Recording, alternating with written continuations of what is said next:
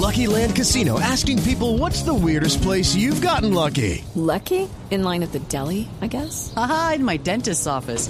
More than once, actually. Do I have to say? Yes, you do. In the car before my kids' PTA meeting. Really? Yes. Excuse me, what's the weirdest place you've gotten lucky? I never win and tell. Well, there you have it. You can get lucky anywhere playing at LuckyLandSlots.com. Play for free right now. Are you feeling lucky? No purchase necessary. Void where prohibited by law. 18 plus. Terms and conditions apply. See website for details.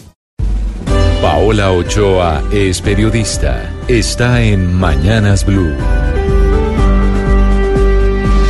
6 de la mañana, 23 minutos, y siguen los salpicados en el caso de Brecht. El día de ayer el turno fue para Juan Carlos Granados, actual Contralor de Bogotá y muy, pero muy cercano a Cambio Radical, de Cambio Radical, a quien un fiscal delegado ante la Corte Suprema de Justicia lo citó para el próximo 29 de octubre una audiencia de imputación de cargos por los delitos de concierto para delinquir e interés indebido en la celebración de contratos por el caso de sobornos y coimas de Odebrecht, un caso en donde se le acusa de haber recibido cerca de 200 millones de pesos de la firma brasileña para financiar su campaña a la gobernación de Boyacá en el año 2011 a cambio de intentar favorecerla después con contratos en el plan vial de carreteras de Boyacá, en donde prometió construir siete corredores viales con una extensión de 320 kilómetros cuando fuera gobernador de ese departamento entre los años 2012 y 2015.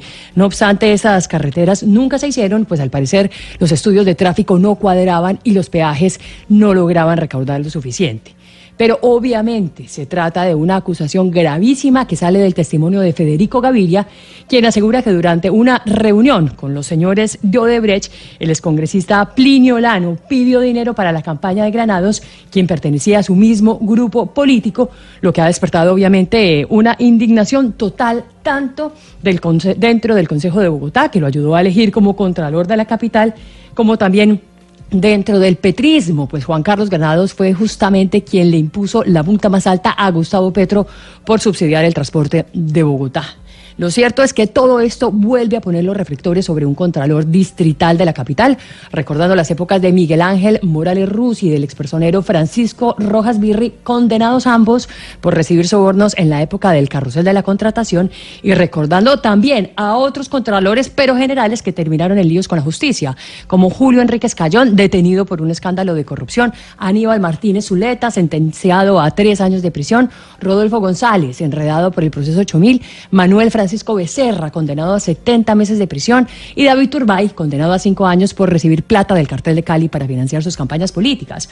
Una larga lista de contralores generales y distritales que terminaron envueltos en escándalos de corrupción cuando se supone que esas entidades son justamente para atajar la corrupción, lo cual hace tan indignante casos como el de Juan Carlos Granados, a quien la Fiscalía solicitó que se le imponga medida de aseguramiento para que no entorpezca la investigación.